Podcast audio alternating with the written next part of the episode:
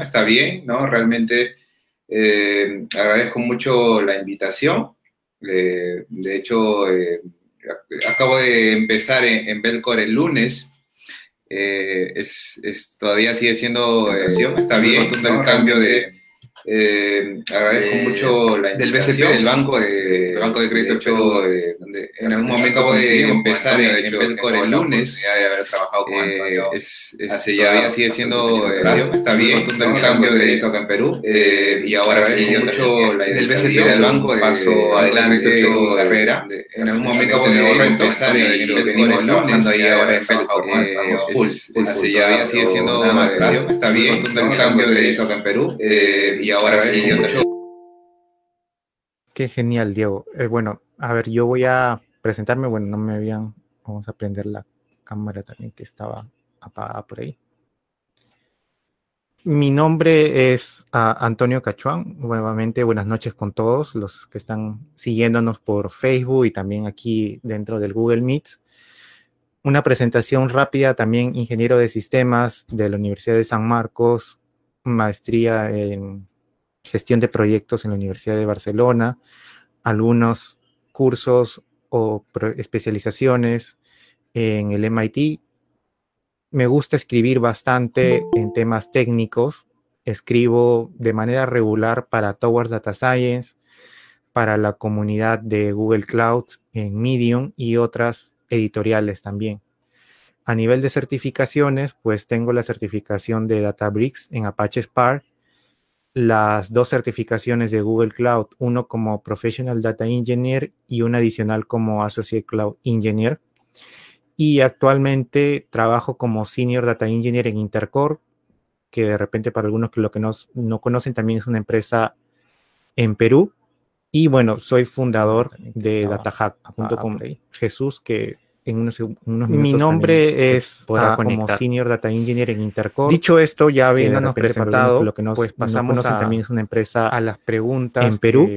y bueno, que todos están haciendo en tema de, de, ingeniería de datos. Jesús, creo que Diego va. Mi nombre es ah, como Senior Data Engineer sí, en Intercore. Dicho esto, ya eh, habiéndonos presentado, pues pasamos a, también una empresa a las preguntas en Perú. Y bueno, eh, ha tomado parte de, tema de, la ingeniería de, de todas maneras. Jesús, creo que eh, como anécdota, yo mi nombre es como desarrollador para... Sí, sí, hecho, esto ya una consultora que atendíamos requerimientos de van a tener seguido, con más de ingeniería de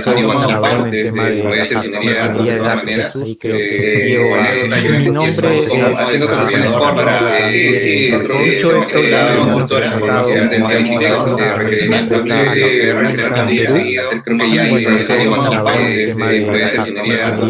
ya ya teníamos la capacidad, teníamos la capacidad de realizar datos este, transaccionales por segundo, ¿no? Estamos hablando aproximadamente de, de 12.500 eventos por segundo.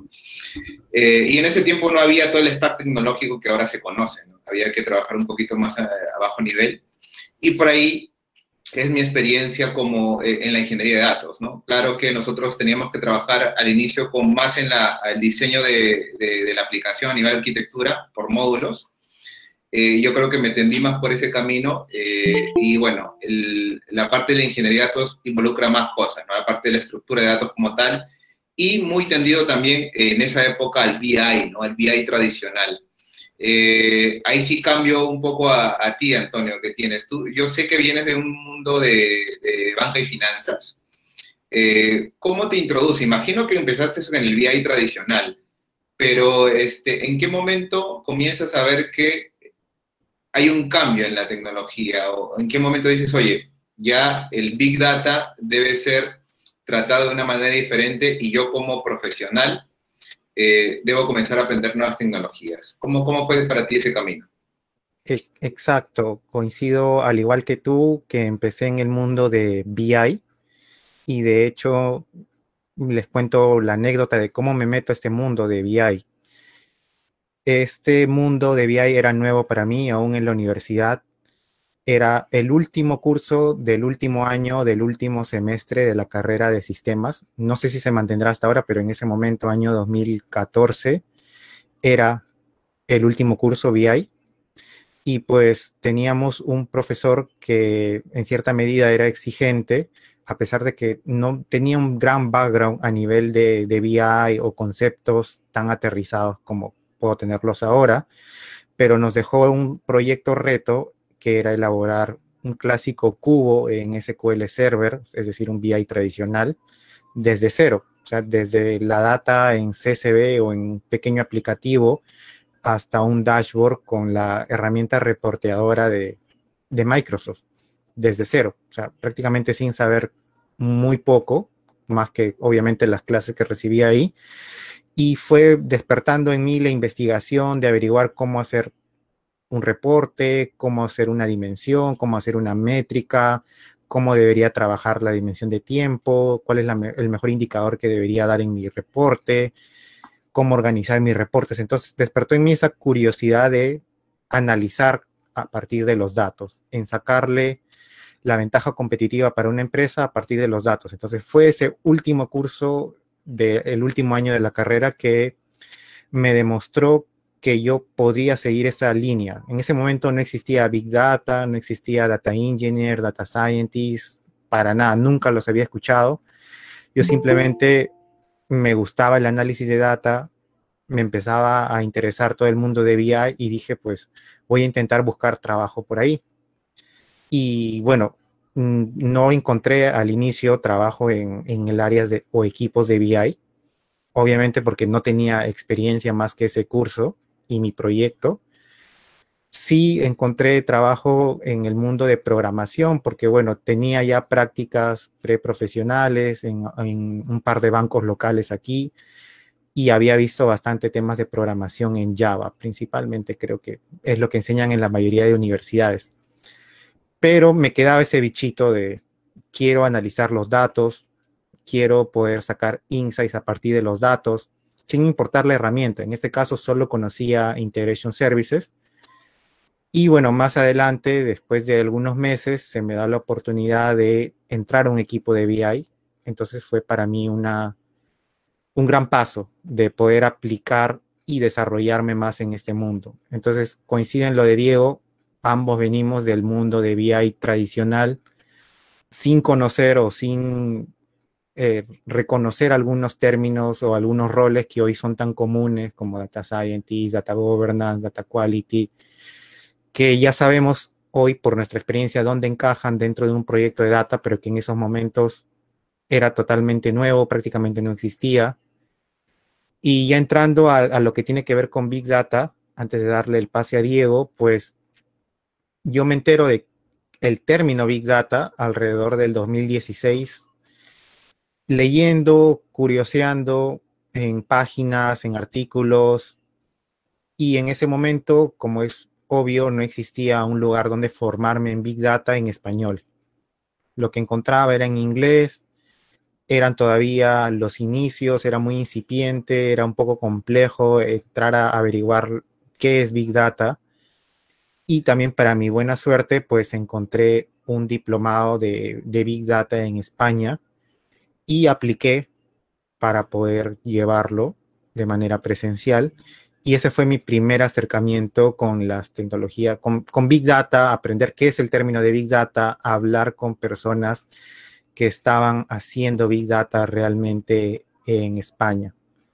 Ahí no sé, Diego, si tú tienes alguna experiencia de cómo fue ese primer término o la primera vez que escuchaste Big Data?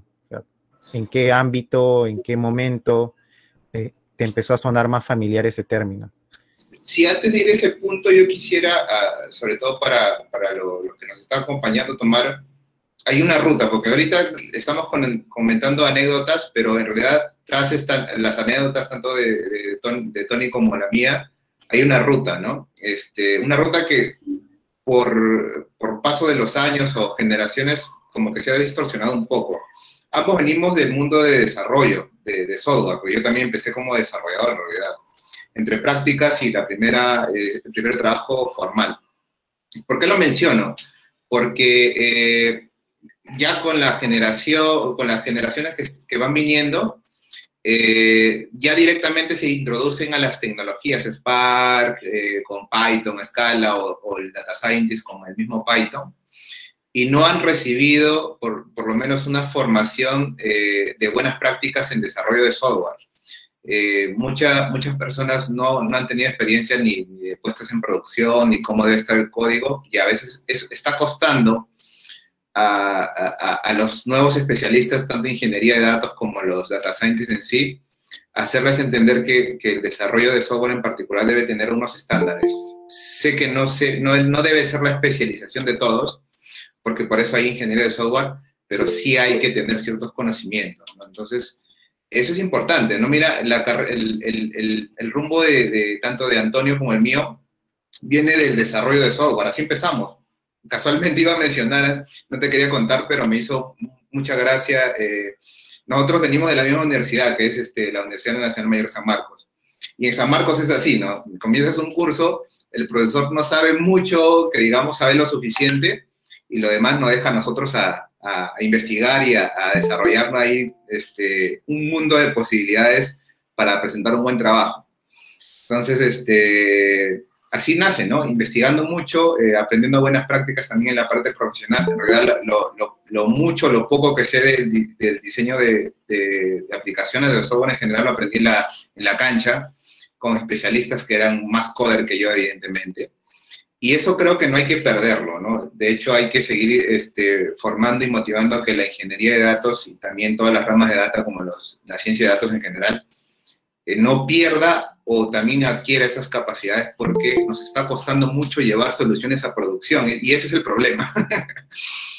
Volviendo a lo que, mencionaba Tony de cómo yo empiezo en el Big Data y en la ciencia de datos, yo sí vengo de un mundo bastante de investigación, como lo decía Tony cuando me presentó, eh, colaboro activamente en, artículos en el estado del arte en general del, research, eh, porque así me han formado, yo vengo de una carrera de ciencias, que es más o menos como matemática aplicada, no es ingeniería y nos forman para colaborar. Entonces, en, en mis investigaciones ya iba conociendo un poco de Machine Learning y salía el concepto de Big Data también, y creo que somos una generación, eh, no sé si Tony lo comparte, que empezamos a trabajar con los proyectos Apache Hadoop puros, ¿no? O sea, no, no, no había todavía distribuciones como tal. Spark tampoco tenía ahora como es Databricks ni nada, era bastante duro. De, hecho, programar Spark era mucho más complicado antes que ahora. Eh, y era investigando, leyendo manuales, pocos manuales que había en la internet, y comenzándonos a acostumbrar al nuevo, a este nuevo paradigma de procesamiento paralelo y todo, que ya existía en los 90, ya existía incluso en los 80, solo que ahora era un poco más orquestado. Eh, recuerdo que eso fue alrededor de 2014, por ahí un poco antes, y llegó un momento en que sí yo sentí un bastante límite de conocimiento a, nivel tecnología y a nivel teórico y yo decido ir a hacer una maestría a Brasil justamente para comenzar a, tapar esos gaps, eh, por lo menos a nivel de, teoría, ¿no? A nivel práctico me fue un poquito más difícil, porque no todo ese conocimiento que comencé a adquirir tanto por mi cuenta como en los cursos de la maestría allá en la Universidad de Brasilia, donde yo hice el posgrado, eh, eh, había que aplicarlo, ¿no? podemos tener mucha teoría, muchas cosas en la cabeza, pero si no lo llegamos a aplicar en un área de aplicación como el BI o como este, la ciencia de datos, a veces se toma un poco difícil. Fue por ahí mi, camino. Eh, eh, ahí ya retornando a, Tony, ¿cómo es que luego de que comienzas a, ver esta maestría, este conocimiento de, Big Data, ¿cómo es que comienzas tú a engranarlo con, la, industria? Justo el problema que acabo de mencionar, eh, los casos de uso. Es difícil al, inicio encontrar este, o alinear, pues, estos nuevos conceptos de Big Data, de procesamiento paralelo o de inclusive Machine Learning en su momento, eh, a un caso de uso específico, ¿no? Porque eso ha ido evolucionando. De repente ahora ya la, ya la, industria lo tiene un poquito más claro y hay casos de usos definidos. Pero en ese tiempo, cuando iniciaste, eh, ¿cuáles eran tus primeras propuestas? ¿O qué te pedía eh, tu jefe o, los que estaban, con los que estabas trabajando? ¿Qué, qué es lo usualmente que escuchabas y cómo lo abordabas tú?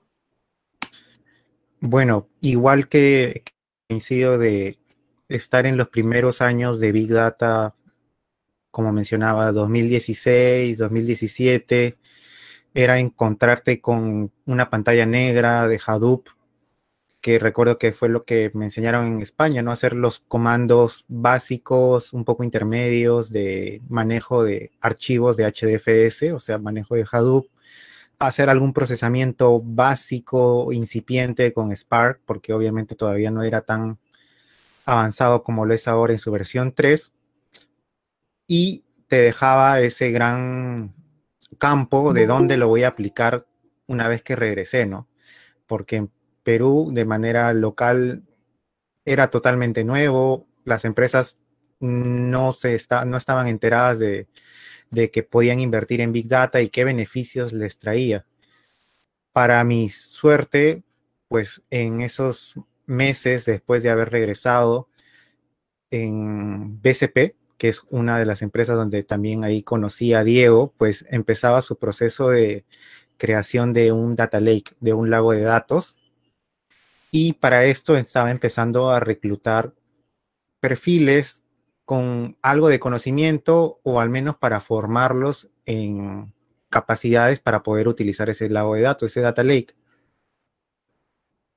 Entonces, da la, da la casualidad que, bueno, postulo, ven que tenía una pequeña experiencia, porque obviamente teniendo unas horas de formación no me hacían experto en Big Data para nada pero sí me hacían entender un poco el paradigma bajo el que estaba trabajando en Big Data y poder referenciar o poder entender las diferencias y similitudes con el mundo tradicional de BI, que sí lo dominaba o estaba en camino a dominarlo por mi experiencia en el equipo, en un equipo de BI. Entonces, entrando ya al equipo donde se iba a desarrollar el Data Lake, fue donde se profundiza algunas tecnologías adicionales, como Hive, como Impala, ya sale la versión 2 de Spark, entonces empezamos a desarrollar pipelines para casos de uso internos de algunos equipos del banco. Y como aquí acota alguno de, las personas que están, Mauro, León, sí es cierto, yo no personalmente no llegué a usar Apache Pig. Gracias por, por tu comentario pero sí entendía que era una herramienta, bueno, una tecnología que complementaba a Hadoop en la ingesta. No lo llegué a usar, de repente ahí Diego lo ha usado, pero también era una de las tecnologías iniciales de todo ese mundo, ¿no? Que ven que ahora ya no, ya no están usadas, Hadoop tampoco están usado. Este mundo de Big Data en realidad ha evolucionado bastante, yo creo que para bien, pero ha hecho que de repente lo que aprendí hace cinco años o cuatro años, que no es tanto, no es tanto tiempo atrás, pues sea de poco uso para el mercado. El mercado ha evolucionado muy rápidamente, lo que nos ha traído las tecnologías de Big Data ya en cloud, que es una de las ramas donde me he especializado y Diego también se ha podido profundizar. Sí, e, e, es, bueno el, el tema de la evolución antes, este, inclusive cuando, cuando trabajamos todavía en el, en el banco, este, hablábamos de una evolución cada seis meses, ¿no? De, inclusive las versiones de Spark iban deprecándose, había que hacer upgrades a la implementación que teníamos.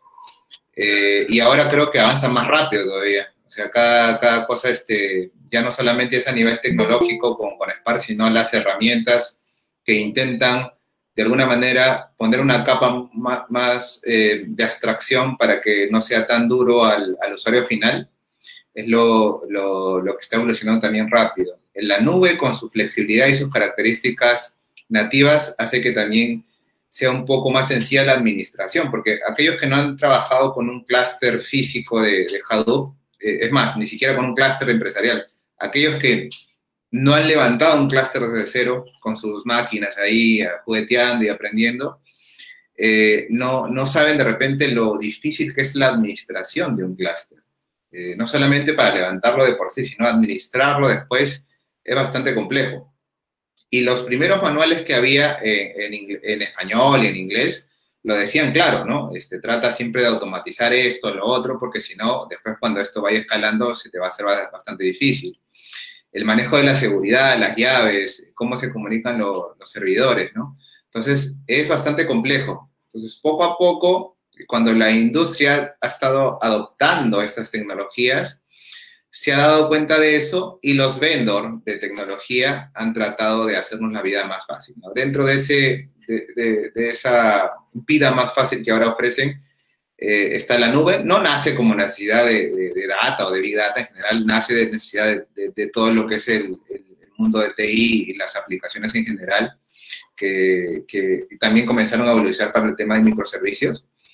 Eh, pero es un tema de administración eh, o menos carga de administración ahora eh, la nube nos brinda y el, pagar solamente lo que se usa, el, digamos, poner toda esa abstracción de repente de configuración o de, o de, ingreso a estas tecnologías de Big Data en general, que son un poquito más duras al usuario final, son los que la nube ahora ofrece, ¿no? Y como les digo, ¿no? El, no, necesariamente tienes que tener toda una infraestructura grande para un, simple experimento o un caso de uso pequeño. Entonces, este, la, tecnología sigue evolucionando, esa es una de las cosas, y ahí va el segundo tip de la noche, ¿no? Eh, este mundo, por lo menos actualmente el, de data y todos los perfiles, el de ingeniería de datos en particular, está siempre en, en constante cambio, constante, y para ello nosotros debemos estar en, en constante aprendizaje, porque las tecnologías que existen, las que son más tendencia, como Spark, por ejemplo, que se ha vuelto una de las herramientas más este, utilizadas en el mundo de, Big Data, BI en general ahora, eh, no es la única eh, y, no va a ser la única de acá para más adelante. Entonces, el perfil del ingeniero de datos como el de otros perfiles este, que están involucrados en data no debe sesgarse a una tecnología en particular, sino que tiene que estar preparado para seguir aprendiendo y seguir evolucionando con ella. Sé que es muy difícil, eh, hay mucho contenido, eso es lo que a veces, a veces nos abruma bastante, pero hay que estar en, constante cambio, ¿no? Eh, de hecho, la visión que uno puede aportar a su organización eh, con otras o con otro enfoque, con otro enfoque tecnológico, con otra tecnología para dar solución a un problema actual, es lo que también la, eh, eh, la industria está valorando, ¿no? Eh, no solamente quedarse con algo y, seguir este, desarrollando en eso y, no dar solución por otras vías o inclusive proponer el cambio tecnológico que a veces puede ser muy rudo, es lo que ahora están buscando mucho, ¿no? Como hay tanto dinamismo en, la tecnología, las empresas ya no se, no se, no se están encerrando con una sola, ¿no? Antes era, me levanto un Oracle y me quedo con el Oracle hasta que años, ¿no? Y le sigo pagando. Ahora ya hay un poco más de flexibilidad, por lo menos a las organizaciones de medianas a grandes, ¿no? Las pequeñas de repente la inversión todavía cuesta, pero de las medianas para arriba creo que ya están un poco más, menos sesgada en, cambiar, ¿no? En ese sentido, eh, por lo menos en tu experiencia final, eh, los últimos años, Tony, ¿cómo te ha parecido la industria, no? Eh, están abiertos al open source, ha abierto todo un campo de investigación para nosotros, que, de alguna manera nos gusta investigar, que venimos de, la parte de research, eh, pero eso también trae sus contras. ¿Cómo, ha sido tu experiencia en tratar de meter un poco del, mundo del open source y en la investigación a la industria? ¿Cómo te fue? A ver, antes de, responder esa pregunta, como, como complemento al segundo tip, yo trato siempre de, tener esta frase en mente, ¿no? No es la tecnología como fin, sino como un medio. Es decir, no es Spark para todo, sino evalúo el caso de uso y si me sirve Spark, bien. Si me sirve mi SQL tradicional, pues bien. O sea, no se verá cool decir que estoy utilizando SQL, suena más cool decir que uso Spark, pero es lo eficiente, es lo que sirve. Entonces, eh, tenemos que adecuarnos a utilizar la tecnología en el momento que se debe, ¿no? No buscar siempre utilizar lo último por estar de moda, porque es lo más fancy, lo más sexy, sino por lo que me va a traer retribución al equipo y obviamente a la empresa. Y ahora entrando a, responder lo que, lo que decías, pues justo tiene que ver con el slide que tenemos aquí, de cómo vemos el mercado laboral en el 2020 para las áreas de Data y Analytics. Y justo en esta pregunta se va a sumar Jesús, que también es docente de DataHack y es el co-founder de, la empresa, para también que aporte con su experiencia. Y bueno, yo respondiendo la pregunta que hiciste y esta, pues lo veo bastante dinámico y para bien o para mal, todavía estoy tratando de definir esto en mi mente, se está volviendo un poco hiperespecializado. Hay bastante o está en camino a hacer una hiperespecialización. Es decir, por ejemplo, yo soy data engineer, conozco más de Google Cloud, pero si de repente me vienen a tocar la puerta de alguna otra empresa a buscar un especialista de AWS, pues no voy a poder participar de ese proceso porque no es mi línea de especialización, a pesar de que tengo el rol o el rótulo de Data Engineer. Lo mismo pasaría con alguien que se especializó en Azure. Pues si le tocan la puerta por la nube de IBM o la nube de Huawei, también tendrá o partirá con desventaja respecto a otro que sí se especializó, se especializó, sí se certificó. Entonces, estamos viendo que ya ser data engineer es un campo muy, amplio.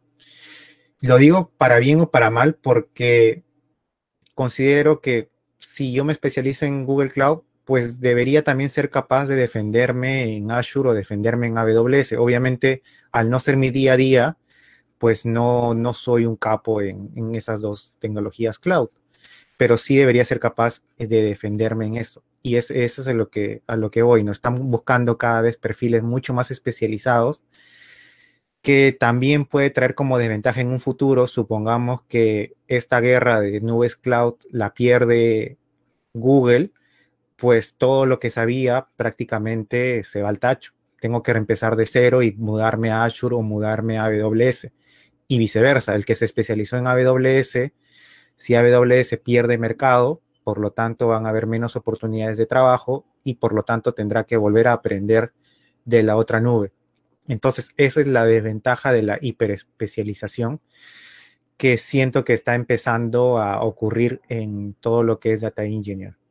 Respecto al mercado laboral solo del 2021, como para cerrar mi opinión de esta pregunta, siento que hay bastantes oportunidades para las personas que están teniendo un nivel junior hasta un nivel intermedio, porque las más empresas a nivel de Latinoamérica empiezan a migrar hacia tecnologías de Big Data y encontrar profesionales senior es difícil, pero además de ese senior necesitan contar con un equipo muy grande o empezar a contratar muchas más personas que obviamente no necesitan ser todas senior, basta con un nivel intermedio o básico para poder trabajar de manera eficiente en un equipo de data.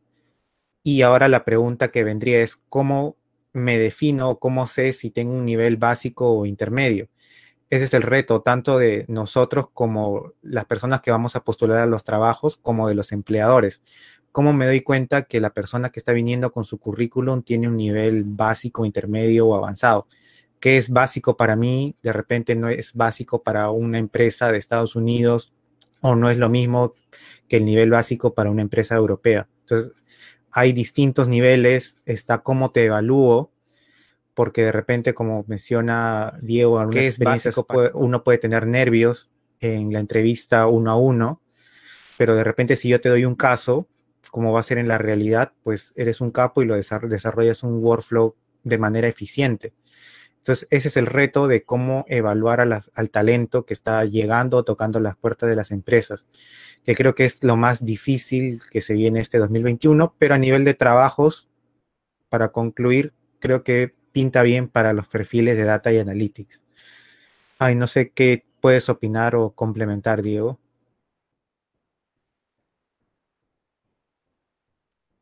Sí, sí, de hecho el, camino ahorita, de, hecho que hay bastantes tecnologías y ahora se está abriendo al mundo de la nube que, bueno, las más grandes son las más conocidas, pero hay más nubes inclusive. Eh, a mí me pasa eh, básicamente lo mismo, yo vengo de un mundo de Azure y ahora voy a comenzar a ver AWS.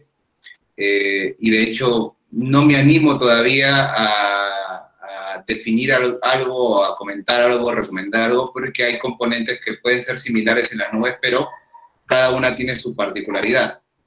Entonces, eso eh, es como dice Tony, es un pro y contra, porque de hecho va, a haber más trabajo para, para muchos de nosotros. Eh, pero va a ser un poco más doloroso si es que uno cambia de, de, una nube a otra, ¿no? Es, un, es casi como un, empezar, no de cero, pero sí empezar, porque hay, de, todas maneras hay una base cloud que, que, todo el mundo que ha trabajado ya en estas tecnologías las conoce.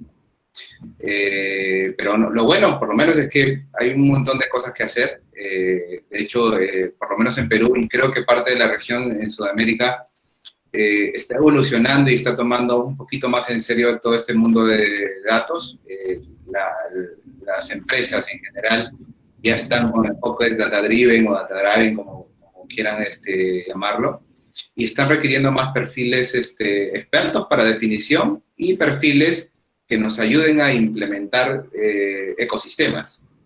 Y créanme, cuando, este, no sé si tienen o no experiencia trabajando en organizaciones pues, que, que montan ecosistemas grandes, hay mucho que hacer en varias ramas. ¿no? Y, y, para comenzar a hacer, necesitamos a gente que conozca ¿no? eh, una tecnología en particular o que a nivel de, de este, arquitectura o que a nivel de, de, BI, a nivel de visualización. Hay, varios puntos importantes y que lamentablemente no lo puede ver una sola persona. Eh, hay mucha especialización, como dice Tony.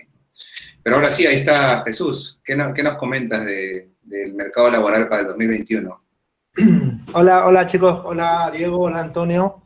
Este, nada, me acabo de conectar, pero me parece una pregunta bastante buena e interesante, ¿no? De hecho, de hecho creo que el mercado laboral hoy en día está bastante en crecimiento y más creo que con la pandemia, ya que nuestro rubro tecnológico nos ha, se adapta muy bien a, este punto, ya que no, trabajamos de manera virtual.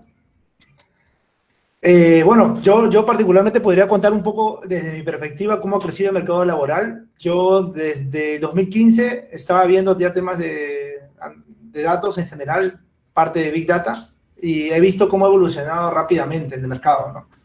2016, 2017 ya aparecían personas con interés en poder incursionar en este mundo y recién aparecían ya algunos centros de enseñanza, sobre todo basados en Hadoop.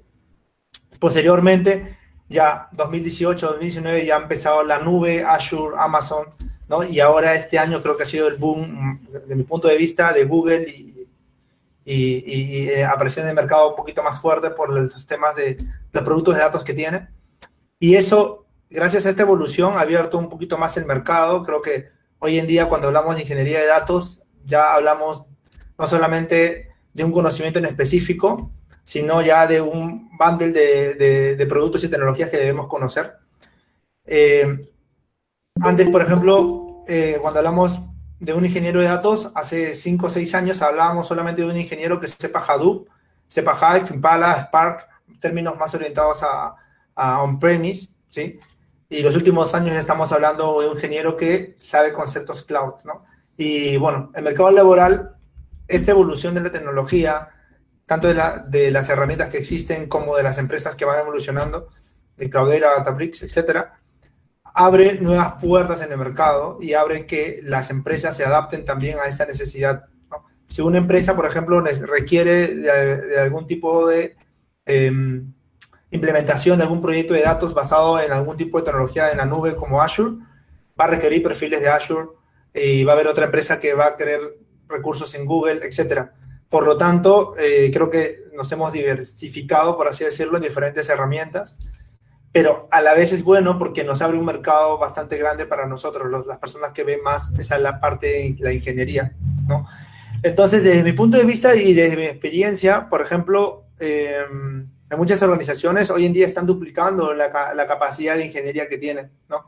Yo tuve la oportunidad de conversar al menos con unas, unas personas que están liderando algunas eh, empresas en, con los datos y me dicen que sí, hoy, hoy, en día la ingeniería de datos ya está sonando más fuerte, ¿no? Porque antes hablábamos de datos, de cómo analizarlos, antes hablábamos de qué cosas podrías hacer con los datos, pero no la aterrizabas. Hoy en día ya nosotros hemos evolucionado como ingenieros, hemos logrado implementar grandes cosas y hoy en día ya se está hablando de cómo hacer todas las cosas que antes soñábamos, como, como que las cosas que se podrían hacer, ya hacerlas realidad al 100%. Entonces, Esto hace que eh, las personas que lideran las empresas se den cuenta y digan, oye, aparte de solamente analizar la información, necesito que eso termine en un producto final, un producto que yo necesito usar o algo que me sirva para usar todos los días y tanto el negocio como la organización puedan entender la importancia de esto. ¿no? Entonces, ahorita, eh, y eso se logra con la parte de ingeniería de datos, que nosotros somos las personas que implementa esto. Por lo tanto, yo creo que el mercado laboral hoy en día para el 2021 está bastante fuerte. De hecho, he visto y creo que las personas que ya están metidas en este rubro se dan cuenta que han cambiado un montón. O sea, hoy en día ves a un amigo trabajando en la empresa A y después de seis meses a un año o dos ya está trabajando en dos empresas más. ¿no? Y eso es porque el mercado se está moviendo y, eso es conveniente para nosotros. Es bueno a nivel económico, pero también profesional nos da una oportunidad de crecimiento mucho más rápido. Pero también eso exige que nosotros estemos uh, a la vanguardia, ¿no? Necesitemos estar evolucionando constantemente y aprendiendo constantemente. ¿no? es tanto, por, un lado, necesitas conocimientos y por otro lado tienes oportunidades. Entonces, yo creo que el mercado que para el 2021-2022 se viene con fuerza y también requerimos evolucionar nosotros en el camino. Genial lo que comenta. Y para entrar más de lleno a esta pregunta, justo viene esta, ¿no? ¿Qué, perfiles encontramos en Data y Analytics? O ya hemos hablado bastante del ingeniero de datos, pero también queremos dar una perspectiva de qué se puede encontrar o qué perfiles van a estar buscando las empresas. Claro. Entonces, por, por aquí hemos recopilado seis roles que son los más llamativos y creemos que este año van a seguir siendo importantes en el mercado laboral de Latinoamérica y bueno, ahí cada uno de ustedes va a poder complementar.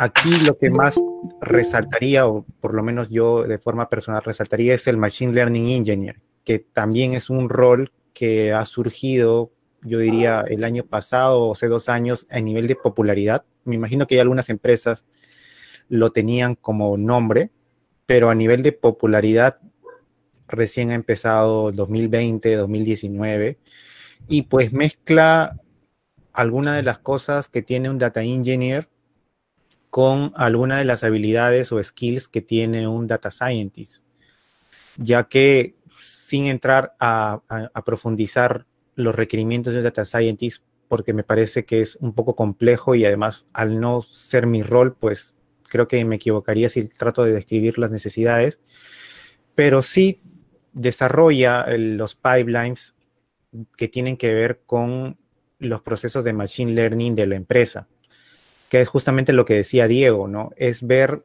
todo lo que tiene que ver data, todos los pipelines de data, de analítica, como un software que tiene que pasar por desarrollo, pruebas y un pase a producción de la mejor forma. Entonces, en esa evolución, en esa sofisticación que está teniendo el mundo de la analítica avanzada, pues se requería un rol que conozca de alguno de los skills de un data scientist a nivel de estadística, pero que también sea capaz de desarrollar pipelines y unir estos dos mundos de una forma más eficiente y eficaz. ¿no? Y ya de la mano de esto, algunas empresas como AWS, como Google, que recién el año pasado lanzó su, su certificación oficial, pues están empezando a popularizar este rol. ¿no? no sabemos si de acá a algunos años será el más popular, de repente desaparecerá, pero por lo menos este 2021 varias empresas en Latinoamérica ya van a empezar a buscar perfiles con este nombre, ¿no? Machine Learning Engineer. Después de eso, no sé si ahí Diego o Jesús quieren comentar alguno de los otros roles que les llame también la atención o quieran comentarlo con, con los participantes. Bueno, yo sí me gustaría agregar algo. O sea, estoy totalmente de acuerdo contigo. En el tema de Machine Learning Engineer es un rol bastante interesante hoy en día y creo que va a tomar bastante relevancia también. Eh, bueno, nosotros, eh, como saben, DataHack en realidad lo que nosotros estamos buscando es crear una capacidad eh, de datos en Latinoamérica, donde todos podamos entender y, y podamos crear este rol eh, y hacer crecer Latinoamérica en base a datos, ¿no? Entonces, nosotros nos dimos cuenta que antes hablábamos solamente, y no hay que mentir, la mayoría de casos de data scientist o de un data engineer en general, pero dentro de un área de datos existen muchos más roles que son bastante importantes, que si bien es cierto, a veces no los, no los identificamos porque creemos en los todistas que tienen un skills eh, para todo, pero en realidad estos roles deben ser independientes y deben ser bastante, bastante buenos.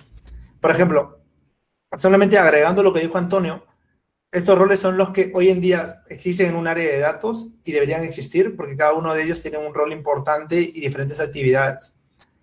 Una de las cosas que yo creo que pronto y, desde ya va a ser bastante importante es el gobierno de la información. Antes hablábamos de, oye, necesito encontrar toda la información que tengo en mi empresa. Y en, este caso hablábamos de scrapear, de, de jalar información de diferentes fuentes externas, etcétera, ¿no? Y antes el, el, uno de los retos era este, ¿no? Entonces, ¿qué necesitamos? Un data engineer que pueda ayudarte a la ingesta de la información. Luego hablamos de un data scientist que era la persona que podaba creí, creaba insight dentro de, de, de, la empresa en base a los datos, ¿no? Que también es un rol bastante interesante e importante. Hoy en día, ya muchas empresas están madurando y ya tienen bastante información dentro de su, de su organización. Ya están creando un modelo, ya están explotando la data pero lo que le falta es el gobierno de la información. Falta gobernar la data. ¿Cómo hacemos que el negocio pueda entender la información que yo tengo dentro de mi empresa? Hoy en día, de repente, alguno de nosotros no, no lo ve muy importante, ¿no? Tal vez, pero yo considero que es uno de los roles que también va, va a crecer muchísimo en los próximos años, ¿no? Y la relevancia que está, que está teniendo también es importante, muy importante yo he tenido la oportunidad de, de, ver algunas organizaciones en Perú y, y, bueno, en Latinoamérica algunas, y están tomando bastante foco en gobierno de datos. Incluso, solamente para, para, para, contarles algo más, empresas como Azure, Amazon y Google ya están creando herramientas de gobierno. Azure ha lanzado hace poco una herramienta de gobierno de datos, que si bien es cierto, no está evolucionada, pero ya lo lanzó. Entonces, si alguno de nosotros quiere anticiparte, anticiparse en alguna formación, el tema de gobierno es bastante importante. Y el otro punto que también no hay que dejar de lado es la parte de data security, ¿no? Que ahí la ha puesto Antonio como legal tech, cyber security. Eh, hoy en día podemos tener la información ya gobernada, pero la parte de seguridad es indispensable, ¿no? O sea, de nada te sirve tener tanta información eh, ordenada si no tienes la seguridad suficiente para protegerlo. ¿no? Entonces, estas, estos puntos iniciales creo que son los más importantes dentro de, de, de, de los perfiles que existen, ¿no? Y lo que queremos resaltar es estos, justamente estos perfiles, ¿no? Eh, y por último, solamente para agregar, eh, nosotros creemos que estos perfiles eh, tienen una formación bastante, está basada de datos, algunos comparten tecnologías, algunos no, pero cada uno es independiente en realidad y son bastante, bastante relevantes. Entonces, Diego, ¿tú quieres aportar algo? Solo para, para complementar en general, cada vez que hacemos este tipo de webinars o charlas en general, inclusive cuando estábamos fuera de pandemia, cuando las hacíamos eh, eh, en vivo, ¿no? En, en, algún local aquí en, en Perú, eh, vamos este, dando recomendaciones y este tema de perfiles ya lo habíamos tocado en varias ocasiones, inclusive ahí alguna vez estuvimos en San Marcos, en la universidad que, donde estudiamos Antonio y yo, hablando también de los perfiles, y en ese tiempo, eh, de alguna manera, pronosticábamos que un rol bastante demandado iba a ser el data engineer, que hasta ese momento no era como que el, el, el, más requerido, sino que estaba el boom del data scientist por todos lados. Nosotros nos, que estábamos ya trabajando en el mundo de data eh, y percibíamos cuáles eran los desafíos del día a día, comenzamos a ver que el data engineer era fundamental para el desarrollo de soluciones eh, como, como, decía este Antonio. Yo puedo tener un, un, un experimento en, en, analítica, con un modelo, con data science, pero al final esto tiene que quedar eh, en producción. Llevarlo a producción es un desafío grande que el data scientist muchas veces no lo está asumiendo o lo asuma hasta cierto punto.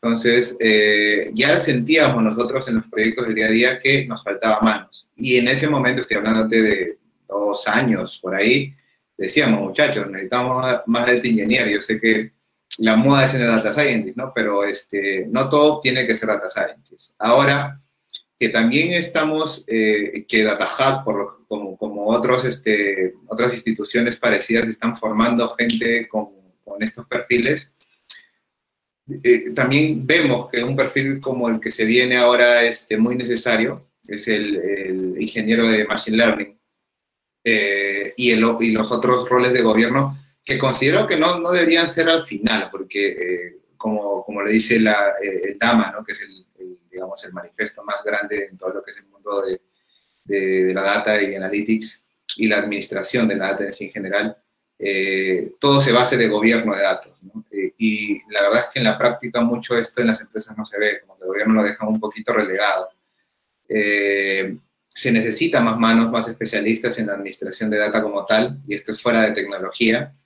Eh, y, no, es eso, ¿no? Este, yo justo cuando este, tanto Antonio como este, Jesús mencionaba y hacía su, su, su, punto de vista acerca de esto de los perfiles, recordaba que ya en otras ocasiones hemos dado charlas hace dos años y, y como que atinamos, ¿no? El data era, era, este, va a ser necesario y lo fue. Y, no era algo que se nos ocurrió, ¿no? Era algo que estábamos viendo en nuestro día a día. Eh, y yo creo que ahora lo, lo que han mencionado los chicos este, va por ahí, ¿no? Esos son los perfiles que ahora eh, seguramente van a ser más demandados, eh, por lo menos este 2021 y, y los próximos años también. Sí, también concuerdo con lo que con lo que decías y también recordaba, ¿no? Que lo que habíamos predicho de cierta manera de que iba a tomar popularidad el data engineer en ese momento, 2019 o 2018, no recuerdo bien, todavía no existía este rol a nivel de popularidad. Sabíamos que se necesitaba manos en temas de productivización de modelos, pero nos pensábamos o no preveíamos que iba a haber un rol a futuro que sí iba a ser responsable de esa tarea, ¿no? Entonces, vemos cómo evoluciona rápidamente el mercado, no sabemos de acá a dos años, que es un tiempo muy corto lo que va a suceder, pero sí podemos dar, a partir de nuestra experiencia, el perfil de un data engineer en el 2021, por lo menos. Cómo preparar cómo prepararse o cómo la persona debería o qué debería estudiar si quiere ser un data engineer este año. Y siempre haciendo la aclaración que esta es la foto de, de este año o quizás hasta dos años, porque más adelante, con la evolución tan rápida que está pasando en tecnología, pues no sabemos si esto va a evolucionar o se va a especializar mucho más, que era lo que comentaba. Por lo menos este sería alguna de las eh, estrategias que tenemos para especializarnos. He tomado la, idea de Google, pero esta foto la podríamos reemplazar con las tecnologías de Azure o de AWS tranquilamente, ¿no? Entonces podríamos decir que es un data engineer con un sabor o con una especialización más en Google Cloud, que principalmente va a conocer un lenguaje de programación. Hoy en día el más popular es Python, es la foto de hoy, con un manejo, un conocimiento de scripting, manejo de Bash, obviamente un background fuerte de SQL para poder trabajar los pipelines. No va a ser un experto porque justamente todas las tecnologías van avanzando, se va enfrentando en el día a día a distintas casuísticas, entonces tiene que leer constantemente, estar actualizándose de manera regular y va a tener ciertas webs comunes de que visitar para resolver sus dudas. La más clásica, si venimos del mundo de programación, es Stack Overflow, pero no solo necesita un conocimiento corto, es decir, ¿qué necesito para hacer A? Busco esto en internet, encuentro cómo hacer A, listo, copio, pego, lo adapto, lo integro y listo. Sino tengo que entender qué cosa hay detrás de A, qué cosa hay adicional a A, y eso lo tengo a partir de libros tengo que acostumbrarme a leer libros de espacios técnicos, hay muy buenos autores y de hecho ya hay suscripciones al estilo de Netflix, que me imagino algunos ya los conocen, como la de Safari, que tiene los mejores libros de tecnología, a los cuales ustedes pueden invertir para profundizar y especializarse en la rama de ingeniería de datos o también de data scientist o de data governance. Hay muy buenos libros y también están los artículos técnicos que diversos autores van publicando de forma recurrente en diversas publicaciones como, como el propio Medium, Towards Data Science, la comunidad de Google, la comunidad de Analytics Big, ya, entre otros. Y obviamente todo esto tiene que aterrizarse en proyectos, practicar, trabajar en, proyectos donde apliques varias de las cosas que vas aprendiendo, desarrollar tu portafolio de proyectos para que queden como evidencia hacia el mundo, hacia los futuros, a las futuras empresas donde quieras trabajar y además como forma de consolidar tu aprendizaje. Ya no basta con decir, llevé este curso y listo, sino llevé este curso, desarrollé este proyecto y desarrollé de repente un artículo técnico o de repente compartí el conocimiento que, estuve, que estoy adquiriendo y sigo investigando porque esto no se detiene. Hay diversas tecnologías que van saliendo y en especial en el mundo de Big Data en cloud tenemos a tres grandes competidores que a nivel económico se puede decir que tienen la billetera grande para poder seguir metiéndole inversión al desarrollo, como es Google, como es Amazon, como es Microsoft, que son las tres principales empresas hoy en día a nivel de capitalización. Entonces estamos viendo una guerra entre gigantes, ¿no? Y que preguntaba ahí este, Marcelo, Marcelo Ramírez si a cuál preferíamos o cuál nos parece que tiene mejores perspectivas Google, AWS y Azure, pues la verdad es que es difícil, o sea, de repente ahí Diego y, Jesús pueden complementar, pero para mí es difícil de responder porque justamente es lo que digo, son tres empresas gigantes que tienen el poder económico para poder eh, pelear el mercado, el market share. Hoy en día la foto nos dice que el market share lo está ganando AWS, lo sigue Azure pero ha habido un incremento muy importante de Google. Está empezando a ser un competidor mucho más potente para estas dos primeras empresas. Antes estaba relativamente relegado, pero podemos decir que estos últimos dos años a tres años es el que más ha crecido, el que más está firmando con grandes empresas y está siendo un competidor bastante duro. Entonces, hoy la foto a nivel de market share la gana AWS, pero para mañana no me, animaría a predecir cuál va a ganar. Inclusive creo que no va a ganar ninguna, sino vamos a ver un market share mucho más compartido entre las tres. Hoy día AWS gana por una diferencia importante, pero poco a poco le están comiendo ese market share tanto Azure como Google. Entonces ahí va a haber una competencia muy fuerte que de repente no hay ningún ganador, sino son las tres y por ahí puede entrar alguna, alguna empresa de cloud china que también han entrado muy fuerte en el mercado de Latinoamérica. Y bueno, ahí no sé, Jesús, Diego, si quieren complementar. Yo tuve la oportunidad de hacer un estudio a inicios de 2020 acerca de, las, bueno, de las tres eh, clouds más conocidas eh, que mencionan, entre otras más como la de Oracle, IBM, inclusive. Eh, de hecho, eh, concluimos que sí, había una, un cierto liderazgo a nivel de, de, oferta en cada una de ellas y AWS, por ejemplo, tenía un gran dominio eh, en lo que es aplicaciones y microservicios. Claro, cuando hablamos de nube no tenemos que ver solamente la parte de data, pues, ¿no? estamos hablando de todo, toda la oferta en general. Y es por eso que de repente, eh, y también por la madurez de la nube, ¿no? Amazon, AWS como tal y Amazon vienen desde más tiempo de, Azure y Google Cloud. Entonces, de hecho, que tiene mucha más este, usabilidad en las empresas y conocimiento de ellas, ¿no? Y ha ido evolucionando. El tema de microservicios en, AWS es bastante fuerte. Eh, Google, si bien es, este, podría decirte que bastante joven y está ganando mercado, eh, nos salió como el estudio que tenía más, eh, digamos, visión en las características de analítica avanzada.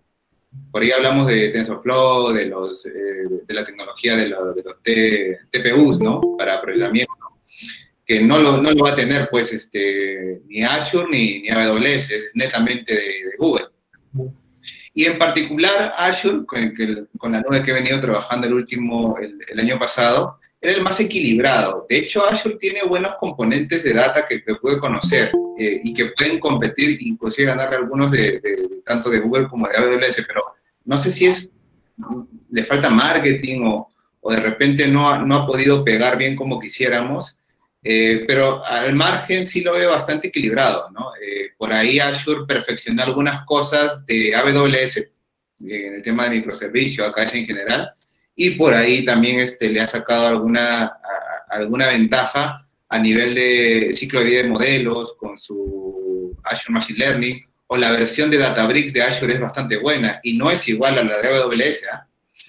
Yo este, ahora he estado un poquito metiendo más a AWS, pensaba yo en mi, ignorancia que era lo mismo. No, o sea, el, el Azure Databricks como tal tiene su particularidad bastante interesante y el Databricks de AWS es una plataforma como tal. ¿no? Entonces, eh, por ahí va, yo creo que Google en analítica avanzada, en todo lo que es analítica y servicios como tal, tiene un, camino definido y tendencia a seguir evolucionando en eso porque su core, AWS tiene, es, es el más viejo de todos y, su capacidad en aplicaciones como tal y microservicios sigue evolucionando. Y por ahí Azure y Microsoft ahí, ¿no? Está ahí como que este, equilibrándose bastante. Al final la decisión de optar por una de las nubes en general no solamente va a depender de las características de la nube, y es algo que también hay que comentar a los chicos. A veces eh, hay decisiones internas de la empresa o integraciones con tu ecosistema mismo que te hacen optar por una eh, nube u otra. Tema de seguridad, de integración, son más factores que simplemente decir ah, que Google es mejor o que AWS es mejor, ¿no? Depende ahí de los profesionales, arquitectos, ingenieros en general, decidir cuál es lo mejor para la empresa dependiendo de lo que tengas actualmente, ¿no? no es un, una, él es mejor o el otro mejor. No, no es así.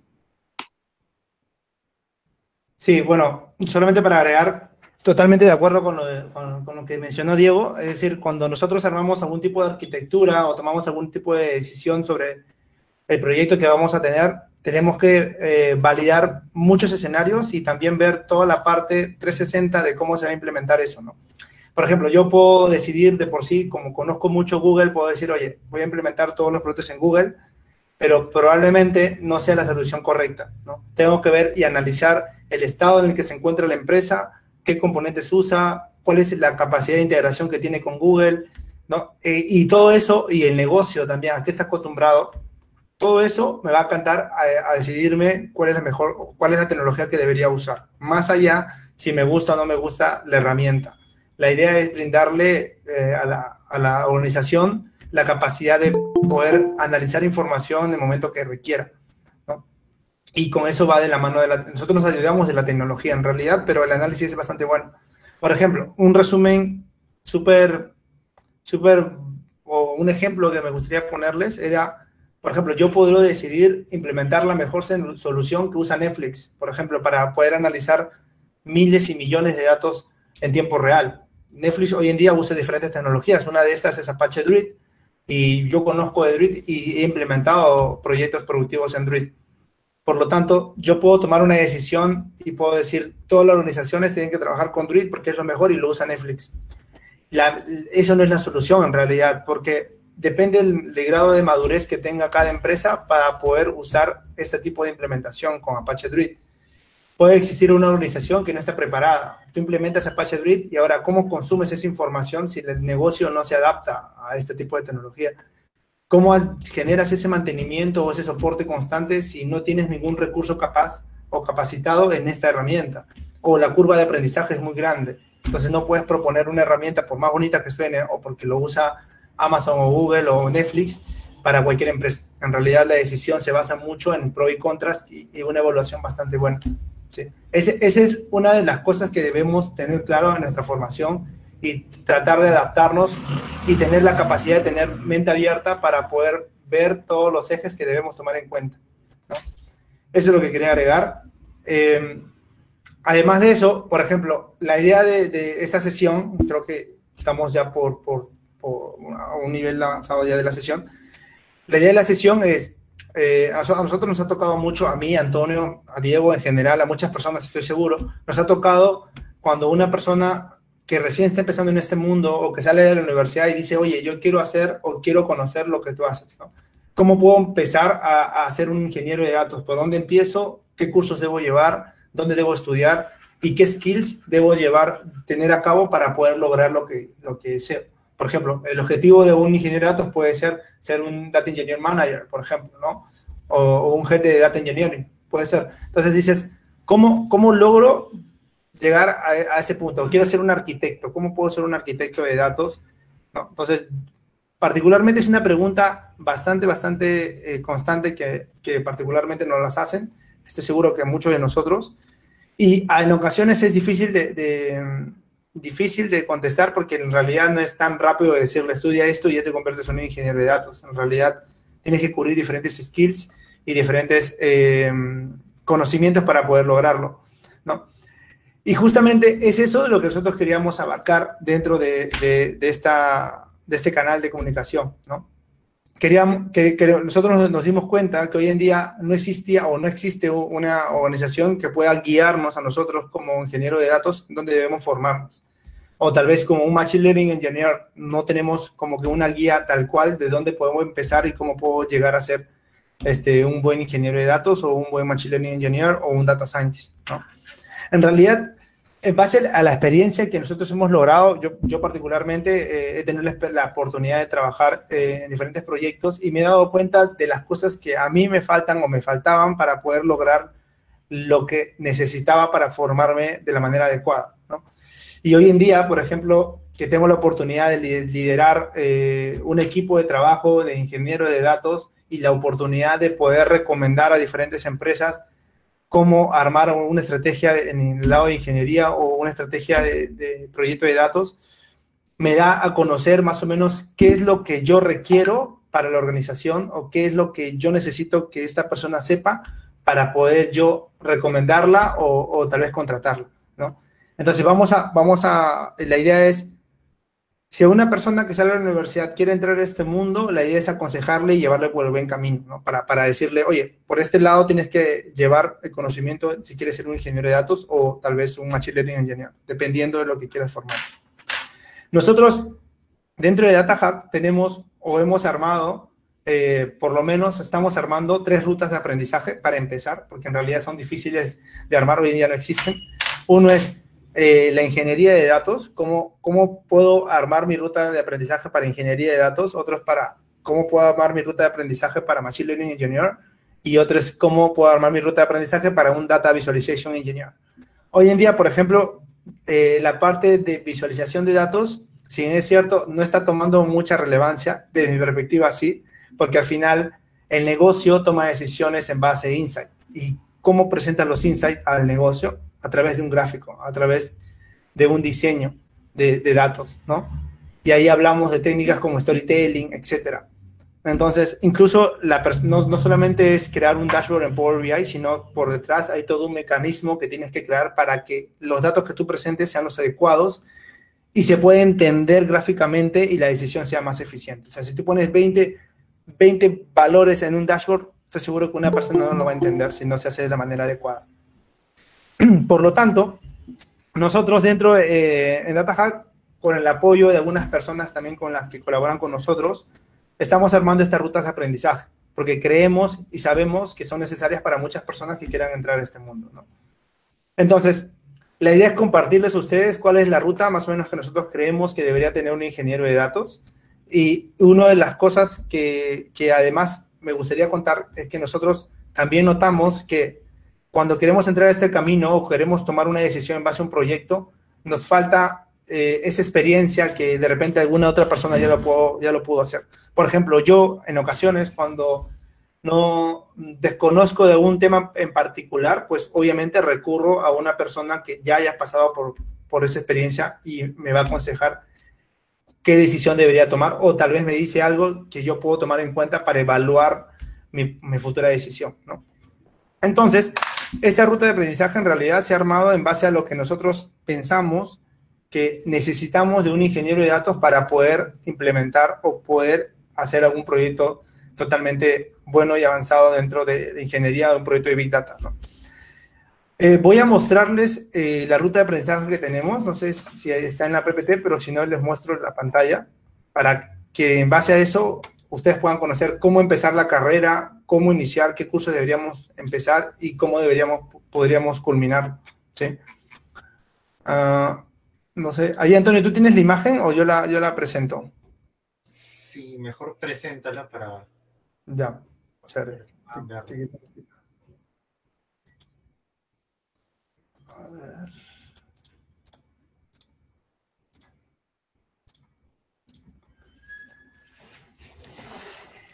Buenas.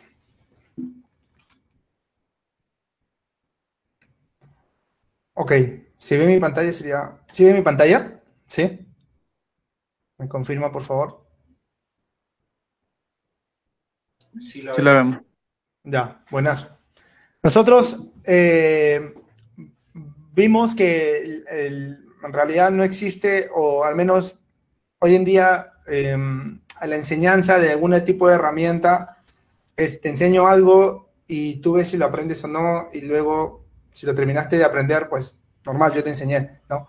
Lo que nosotros creemos y sabemos es que es necesario, más allá de la enseñanza de un tipo de herramienta, es entender el concepto. Y es justo lo que dijo Diego y Antonio, ¿no? No solamente nos basemos en aprender una herramienta, sino entendamos cómo es el proceso para que más adelante cuando esta herramienta cambie o tenga que aprender otra herramienta, eh, eh, la transición de conocimiento sea más fácil, ¿no?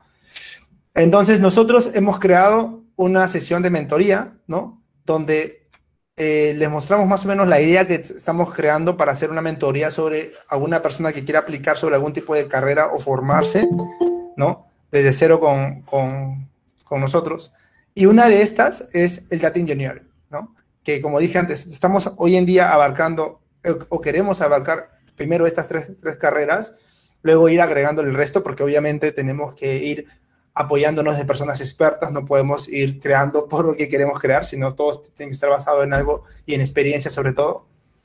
Y una de estas es la ingeniería de datos, ¿no? Que de hecho nosotros, si bien es cierto, aquí no se representa de la manera en la cual la hemos diseñado porque está en un papel, pero hemos tratado de colocar los cuadros más interesantes dentro de, este camino, ¿no? Entonces nosotros creemos que eh, un ingeniero de datos debe al menos en conocimientos técnicos, ¿sí? conocimientos técnicos, no habilidades blandas es luego, debe tener estos conocimientos porque a lo largo del camino hemos visto la necesidad de contar con ellos, ¿no? Si no lo tengo, pues no hay problema, pero los puedo aprender o puedo tratar de, ir aprendiendo, ¿no? La parte fundamental que debemos conocer nosotros para iniciar una carrera en ingeniería es ya conocer o también eh, tratar de... Eh, llevar algún tipo de curso de eh, un cluster computing, o sea, computación en, un clúster o una computación, se puede decir, eh, distribuida, ¿no? Aquí cuando hablamos de computación distribuida, hablamos de herramientas que más adelante, si entendemos que es una computación distribuida, más adelante nos va a permitir conocer herramientas como Apache Spark, Hadoop, HTTPS, etcétera, ¿no? Que estas herramientas que menciono están bastante orientadas al procesamiento de datos de manera distribuida y masiva en un clúster, ¿sí? Un conjunto de computadoras que hacen un proceso en común. La parte fundamental es entender este concepto porque más adelante cuando nosotros tratemos diferentes herramientas como por ejemplo BigQuery, este, eh, Spark se me ocurre, esto nos va a permitir entender cuál es el concepto y también, aparte del concepto, me va a permitir entender cómo funciona la herramienta por detrás. Si yo entiendo que, eh, que es una computación distribuida y luego uso la herramienta de Apache Spark, exactamente voy a saber cómo Spark por detrás está ejecutando los procesos y entender de qué manera puedo hacer eficiente ese trabajo.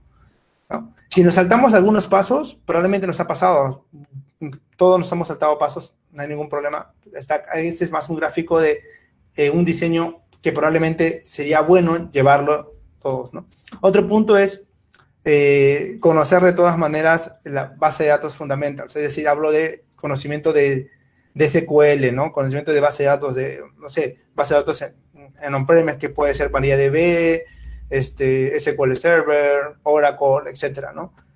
Transact SQL es lo necesario para al menos conocer el tratamiento de información en la ruta de aprendizaje de, un ingeniero de datos. Otro punto, que si bien es cierto, eh, alguno de nosotros lo ha visto, tal vez no, es el Computer Science fundamentals. ¿no? Es necesario, de mi perspectiva, conocer fundamentos de ciencias de computación. ¿Para qué me sirve esto o por qué lo usaría? ¿Y para qué, por qué crees que lo use? Bueno, esta apertura de ciencias de computación nos va a permitir optimizar procesos. ¿no? Cuando, por ejemplo, en ocasiones, y me ha pasado, si yo tengo un proceso que ejecuta, porque bueno, lo he hecho con Spark, con SQL o con lo que desee, eh, y demora mucho tiempo, es que probablemente no estoy usando bien la memoria del computador. Entonces, existen diferentes cursos que te permiten optimizar el uso de la memoria, optimizar el uso de cachés, el último, crear algoritmos hash para hacer la búsqueda indexada, etcétera. Este tipo de conocimiento te va a ayudar un montón cuando ya un ingeniero de datos como nosotros eh, quiere crear APIs para diferentes este, servidores o, integraciones. Entonces, cuando si tu API demora muchísimo en procesar una información, pues es lenta y no sirve, ¿no? Y ahí entra la necesidad de conocer fundamentos de ciencias de computación. Eh, de hecho, yo creo que es un skill bastante necesario y que de hecho me agrada mucho porque esto nos permite la flexibilidad de mejorar procesos de, tratamiento de datos que antes no conocíamos, ¿no? No solamente es correr un query y ver el resultado y, bueno, ya, ya hice transformación de datos. Bueno, te puede funcionar, pero si imagínate que ese query necesita ejecutarse en segundos o hablamos de un proceso en tiempo real, ya tienes que tener conocimientos para optimizar eh, el procesamiento computacional de ese proceso. Es distinto. Eh, bueno, y otro conocimiento que deberíamos tener es eh, integración continua, ¿no? Que yo entiendo más que es CICD, ¿no? Despliegue continuo, y lo he puesto como opcional. Lo ideal sería que un ingeniero de datos pueda llegar a, conocer este tipo de procesos, implementaciones, usar el tipo de Jenkins o algún GitLab o algún tipo de, herramienta que permita integración continua y despliegue continuo. Aquí hablamos, por ejemplo, ya de eh, generar códigos versionados usando JIT, etcétera, ¿no? A mí me ha pasado que cuando yo me iba formando y cuando fui ingeniero de datos yo no conocía JIT porque antes, no voy a mentir, antes usualmente pensábamos que el JIT lo usaba solamente la persona que desarrolla software, ¿no? Eh, hoy en día no, hoy en día lo usamos todos, incluso un data scientist estoy seguro que lo está usando. Hoy en día es indispensable conocer eh, el tema de JIT. Ahora, con JIT o JITLab nos permite que el código sea te permita, sea versionable y además eh, se adapte para hacer integración continua y despliegues automáticos ya en un proceso productivo. ¿no? Entonces, el conocimiento de, esta tecnología es importante o de este tipo de proceso. Luego hablamos de un conocimiento de networking, hablamos de redes, ¿no? De segmentación de red sobre la nube, on-premise, hablar de VPNs, de NAT, etc. Tal vez estoy mencionando algunos eh, términos que ya muchos conocen, tal vez algunos no conocen, pero todos los términos que menciono de VPN, NAT, ¿no? segmentos de red, eh, red privada, etcétera, estos conocimientos son importantes, eh, tal vez no obligatorios, por eso le pongo opcional, pero son importantes conocerlos nosotros en el mundo de datos porque esto nos va a permitir entender inclusive cómo funciona el despliegue de una arquitectura de máquinas dentro de una nube, ¿no? Y qué tanta seguridad puedo aplicar sobre cada una de ellas dependiendo de la red en la que se encuentre. Entonces, lo recomendable es llevar un curso eh, de redes, ¿no? De networking, que te permita conocer esto, al menos a nivel básico, tampoco puedes ser un experto, para poder adaptarte mucho más rápido a, las otras cosas que puedes conseguir.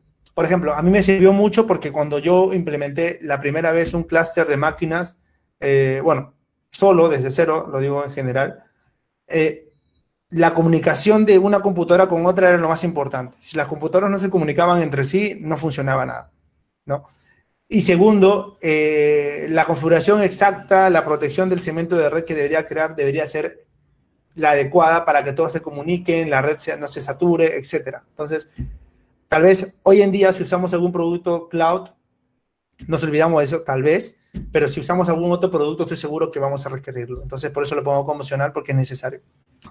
Eh, bueno, luego conocimientos de, de, almacenamiento de información, ¿no? Data storage, un data lake, eh, conocimientos de base de datos no SQL, y aquí hablo ya de un tema de data platform, ¿no? Hoy en día ya, ya no se habla solamente de un data lake, de un data warehouse, sino de una plataforma de datos. Una plataforma de datos es el macro, ¿no? Uno de los servicios que brinda un data, una plataforma de datos es un, un data lake. Data lake forma parte o es un servicio de una plataforma de datos. Un data warehouse también, etcétera.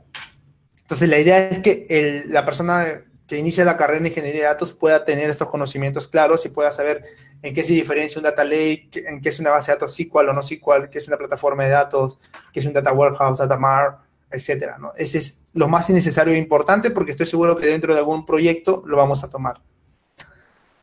Eh, automatización, eh, bueno, esto está bastante amarrado a, a crear automatizaciones con, por ejemplo, de pipelines o de procesos en general.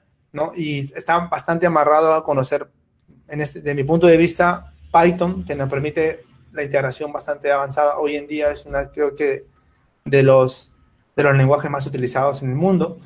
Por lo tanto, crear data automatization es importante, ¿no? Para crear pipelines automáticos, etc. Bueno, luego es conocer procesamiento batch. Cuando hablamos de procesamiento batch, hablamos de procesamiento por lotes, hablamos de procesamientos que se ejecutan una vez al día, etcétera. Pero, o sea, aparte de entender el concepto, la idea es conocer herramientas. ¿Qué clases de herramientas puedo entender dentro de un batch processing? Es um, Hive, eh, de repente Impala, Spark también puede tener un batch, eh, BigQuery, o, puedes usar alguna herramienta como Airflow, etcétera, ¿no? Entonces, todas esas herramientas te permiten hacer procesamiento de tipo batch, ¿sí? La idea es entender el concepto y aplicarlos. Otro punto es streaming processing. Hoy en día, y, y no lo digo de mala onda, a nosotros, si nos interesaría hacer un proceso en tiempo real, ¿no? Es bastante complicado conseguir un perfil que conozca mucho de este tema, ¿no? Porque cuando hablamos de procesamiento de streaming, hablamos ya de un conocimiento no solamente de una herramienta como Spark o Apache Flink, sino incluso del conocimiento de la implementación de cómo hacer, cómo hacer un proceso en tiempo real, ¿no? Hablamos ya de técnicas de ciencias de computación donde tratas de integrar o, tratas de que la latencia del proceso, del proceso sea lo mínimo posible, ¿no? O sea, ¿cómo hago para que mi proceso demore un segundo? cuando hace 20 cosas a la vez ¿no? y procesa, no sé, 10.000 mm, transacciones por segundo. ¿Cómo puedo hacer para que mi proceso sea mucho, mucho más eficiente? O sea, yo he visto y he creado procesos que tal vez son periódicos, que se ejecutan cada 5, cada, cada 10 segundos, pero cuando hablamos en tiempo real ya es un conocimiento bastante avanzado, pero es necesario que, un ingeniero sepa al menos los conocimientos básicos, ¿no? De hecho, si alguien se, especializa en eso, estoy seguro que incluso puede tener un ROMA bastante interesante de conocimiento aquí. La parte de seguridad de, de datos, le pongo como opcional, pero es necesario conocer, ¿no? Cuando hablamos de seguridad de datos, estamos hablando de tipos de encriptación, ¿no? Tipos de enmascaramiento, tokenización de datos, los tipos de hash que puedo aplicar, en qué momento aplico, en qué momento no aplico, ¿no? ¿Qué tipo, cómo separar un catálogo de datos, datos sensibles, no sensibles, cómo almacenar las llaves de la encriptación dentro de, un proyecto, ¿no? El keyboard, le pueden decir, pero ¿dónde almaceno? ¿Qué tipo de keyboard debo usar? ¿No? Toda esa información es necesario conocerla. Nosotros cuando apliquemos en un tipo de proyecto van a decirle, oye, ¿qué tipo de encriptación vas a, vas a usar? Síncrona, asíncrona, ¿qué tipo de encriptación? ¿O qué algoritmo vas a usar? ¿Vas a usar tokenización? ¿O vas a usar algún tipo de hash? cómo haces la en qué momento usas un hash, en qué momento hago una encriptación. ¿no? Entonces, todos esos puntos son importantes porque nos va a tocar en un tema, en un proyecto. Y, y, cuando hablamos de un proyecto real, ya te piden encriptar información, te piden enmascarar, te piden hashear. Y, y todo este, este tema es importante de conocerlo dentro de una ruta. Luego hablamos de data, orquestación de workflows o orquestación de flujo de datos. ¿sí? Aquí estamos hablando ya de herramientas como eh, Apache Airflow, Matillion, eh, no sé, ETLs como eh, Sysintegration, etcétera, ¿no? más allá de, la herramienta en sí, sabemos que el ingeniero de datos tiene que conocer este proceso. ¿sí? Y por último, si se dan cuenta, aquí nosotros no tratamos de mencionar herramientas, porque la herramienta forma parte de este proceso, de este, de este flujo, de este concepto, ¿no? Porque yo puedo decir, un ingeniero de datos tiene que saber Spark o tiene que saber Hive. No necesariamente. Si, el ingeniero de datos sabe cómo procesar la información y tiene estos conocimientos a nivel conceptuales y los ha aplicado sobre una herramienta, probablemente sobre la otra tenga que aprender, pero la curva de aprendizaje sea mucha más, mucha más rápida, no tiene, no tiene que inventar la rueda. ¿no? Y por último, y que es necesario, que incluso tal vez no, no todos lo, lo ponen, nosotros creemos que los ingenieros de datos, porque venimos de ingeniería y no hay que negarlo, nosotros trabajamos con tecnología y tal vez en algunas cosas o debilidades que tenemos son los skills soft o soft skill, habilidades blandas, en otras palabras, ¿no? Las habilidades blandas son aquellas habilidades que nos permiten comunicarnos de manera eficiente con otra persona, cómo transmito lo que acabo de hacer la actividad que hago hacia otra persona para que sea entendible para esa persona o cómo puedo dar un feedback, etcétera, ¿no? Eh, el soft skill es necesario dentro de, la carrera de ingeniería de datos porque esto te va a permitir evolucionar no solamente en tu organización, sino en el mercado. Aquí evalúas eh, la manera de cómo te comunicas con otras personas, qué palabras puedes usar, eh, qué es lo que te falta mejorar como persona o qué, cuáles son los siguientes pasos que debes tomar en cuenta, ¿no?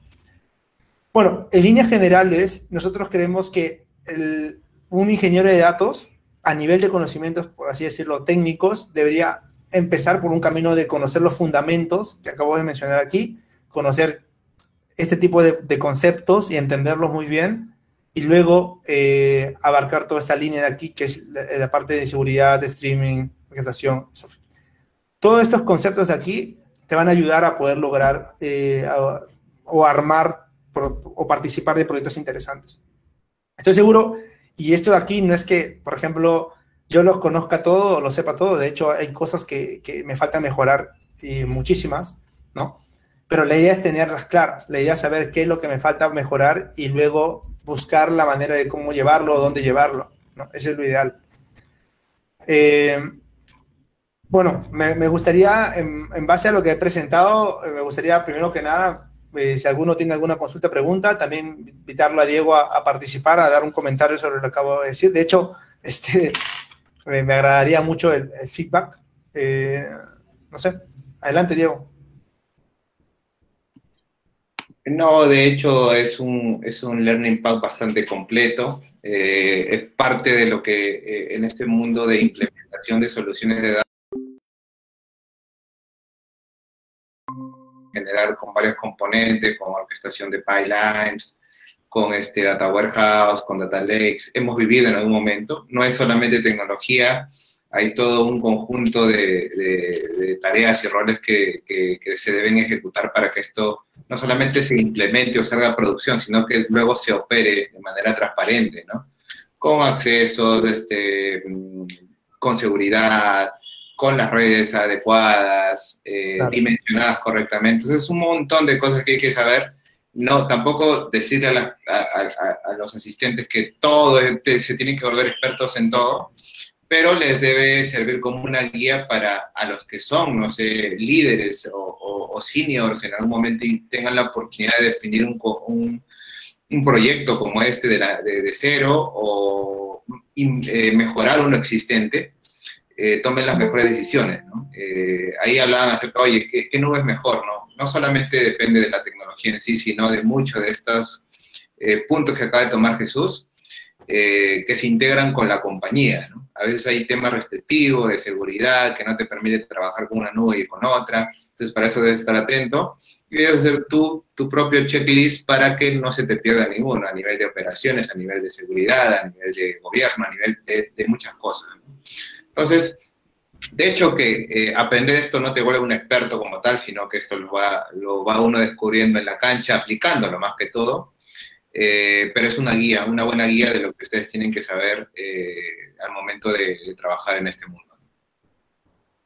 Gracias, Diego. Sí, sí. O sea, de hecho, o sea, nosotros nos hemos basado muchísimo en la experiencia que podemos haber tenido y también, obviamente, como dije antes, ¿no? Eso no lo he armado yo, hemos armado en conjunto con varias personas que nos hemos apoyado para poder escuchar feedback. Y, y, sabemos que, como dije antes, no necesariamente debemos saber todo, pero tampoco ser expertos, pero sí conocer los fundamentos de cada uno de estos.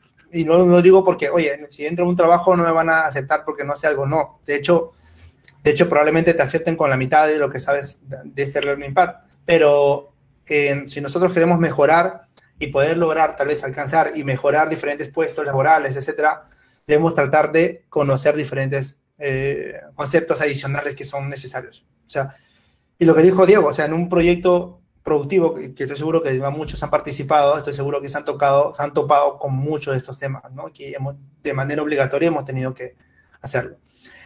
Esto viene de la mano, o sea, para ya contarles y de ahí paso las preguntas que ustedes requieran o, o, o, puedan. Esto viene de la mano de la ruta de aprendizaje que nosotros queremos armar como DataHack, ¿no? De hecho, esta ruta de aprendizaje ya la estamos armando, de hecho es forma o va a formar parte de, de, del programa de ingeniería de datos que estamos creando también, que vamos a lanzarlo ya en febrero. Es un programa bastante completo, de hecho tratamos no solamente de, cuando hablamos de Data Storage enseñarte, oye, te enseño S3 y ya sabes, ya eres experto en ingeniería, no, o sea, queremos enseñarte de verdad que es un almacenamiento de datos no solamente con S3, sino con diferentes herramientas. Eh, y lo que buscamos es eh, que tú puedas salir del programa de ingeniería con